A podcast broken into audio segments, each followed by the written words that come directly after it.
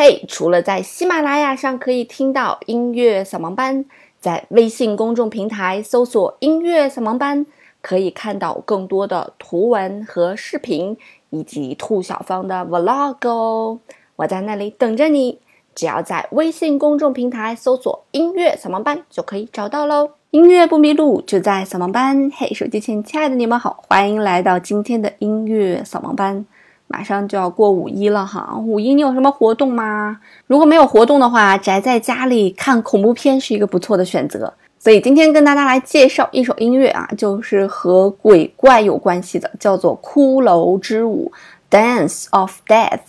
也可以翻译成“死神之舞”。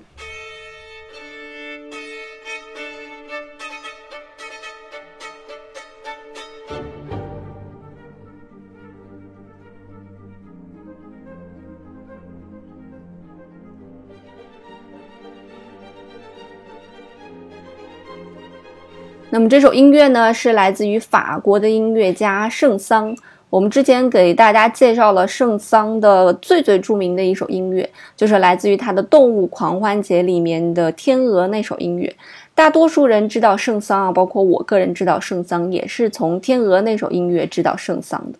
由于那首音乐旋律很优美，结构很简单，所以。那时候的我误以为圣桑就是写这个大众流行歌类似的音乐这样子的，直到最近接触圣桑比较多，才发现哇塞，原来这是一个大神呐，被很多人忽略的大神。我们之前也跟大家介绍过啊，说圣桑这个人不单单是在音乐上面非常的牛，他在其他的方面也非常的牛，跟达芬奇很像哈。就是他对很多事情都非常感兴趣，然后自己去学习，而且记忆力超强。在圣桑十岁的一次公开演出的时候呢，他可以任意演奏贝多芬的三十二首奏鸣曲啊，不看乐谱，然后就就凭记忆弹，所以他当时名声大噪，名声传遍了欧美各地。他曾经涉猎地质学、考古学、植物学、昆虫学，然后还是一位数学专家，对天文也颇有研究，所以是一个非常非常厉害的一位人物。很多人讲说圣桑的这个才华，神童的这个才华不亚于莫扎特，但是他又不像莫扎特三十五岁就去世了，他一生呢总共是活了八十六岁，非常长寿的一位全才。圣桑是法国人哈，他在法国音乐当中占有非常非常重要的地位。他是法国民族音乐协会的创始人之一，也是法国音乐家中推崇瓦格纳歌剧的第一人。但是，尽管这个人履历如此丰富，对外界的事物、新鲜的事物接纳度很高，但是他却十分看不上法国最最有名的那个乐派，就是印象派。呃，圣桑最最知名的这个作品有这个我们今天介绍的这个《骷髅之舞》啊，《死亡之舞》。还有一部套曲叫做《动物狂欢节》，我们之前跟大家介绍过，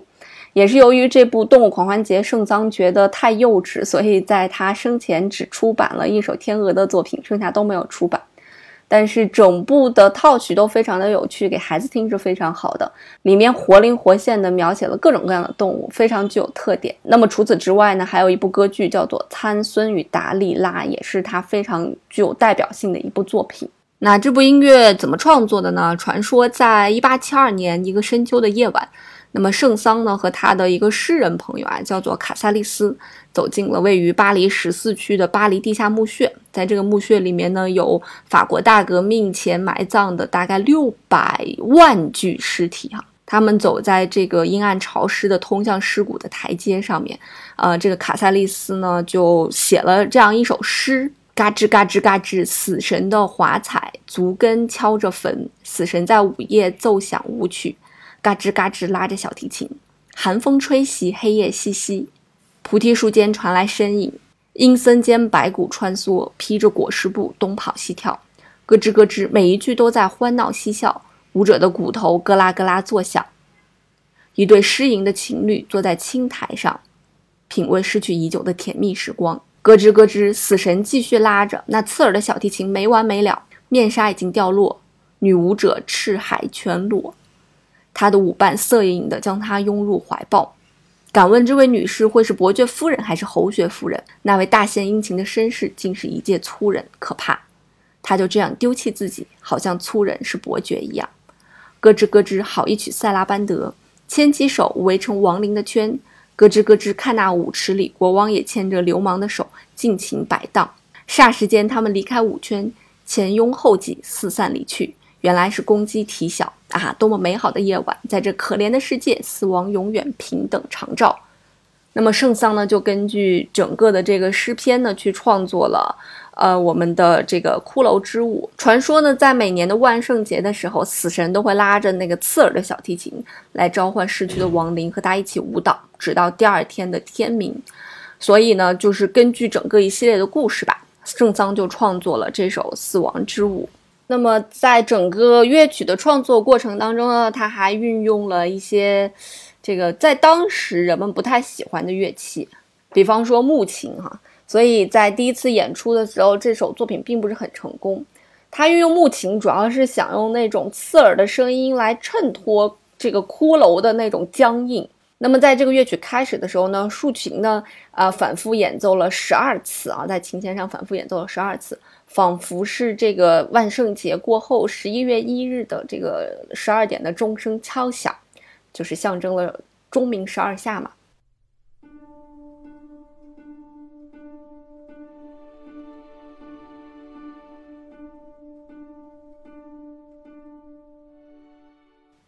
那么随后呢，小提琴就奏出了圆舞曲的节奏啊，描写着这个死神的骷髅互相这个碰撞。这个旋律呢，其实是来自于一个圣咏。嗯，叫做愤怒的日子。当然，这个圣咏它基本上没有什么节奏啊，都是很单一的节奏。那么圣桑把它改编成了这种加有圆舞曲感觉的这种舞曲。那么小提琴在演奏的过程当中，其实它没有体现小提琴的柔和，它体现了小提琴当中的刺耳。我们说小提琴演奏不好，就是一种刺耳的声音。所以圣桑在这首作品要求的是小提琴的刺耳，不是它的柔和与娴熟。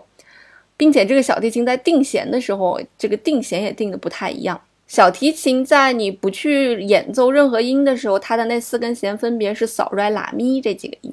它非常的和谐哈。那在圣桑要求的小提琴里面，他把那个咪定成了降咪，扫、来、拉、降咪，拉和降咪是非常不和谐的一个音程，我们把它叫做减五度或者增四度，嗯。减五度和增四度在音乐当中还有另外一个名称，叫做魔鬼的音程，所以他把它 定成了这样一个音程，让它去描写这个魔鬼的声音啊，让它描写这个骷髅的声音，骷髅在舞蹈。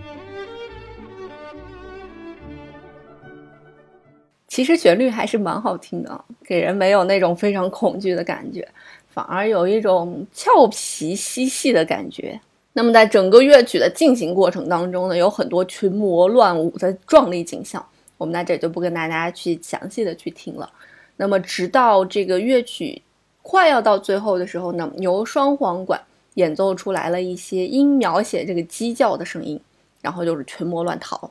啊，终于到了白天了，小提琴画上了这个圆满的句号，那整个曲子就结束了。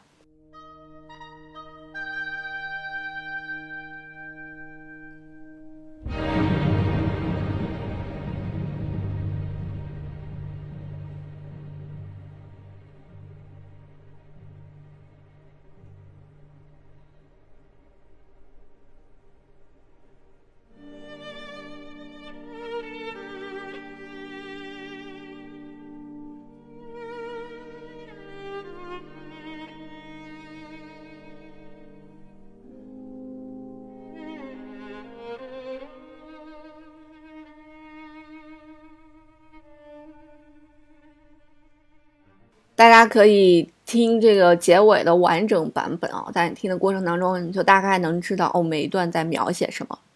那么在网上还有一个霍洛威兹的钢琴版本啊，听起来也非常的过瘾。原本以为这个器乐的声音可以营造出来这种群魔乱舞的感觉，但是仅仅是一架钢琴啊，精湛的技艺也可以让你感觉什么叫做群魔乱舞啊，非常过瘾。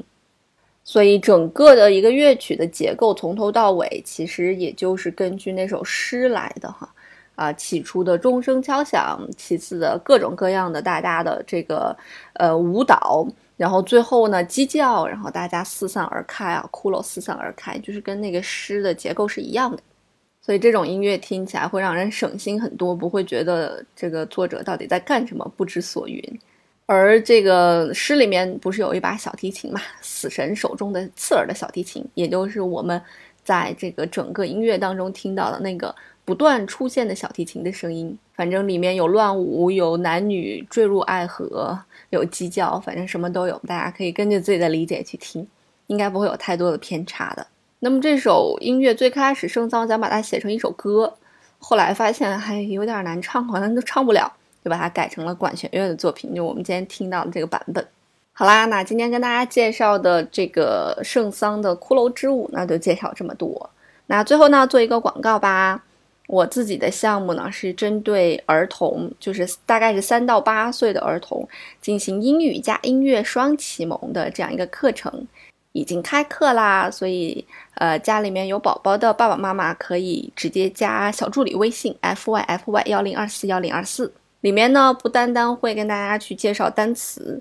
也会有一个我们独创的叫做音乐剧哈，英语和音乐，就是把一些单词跟古典音乐结合在一起，让孩子边复习单词边聆听古典音乐。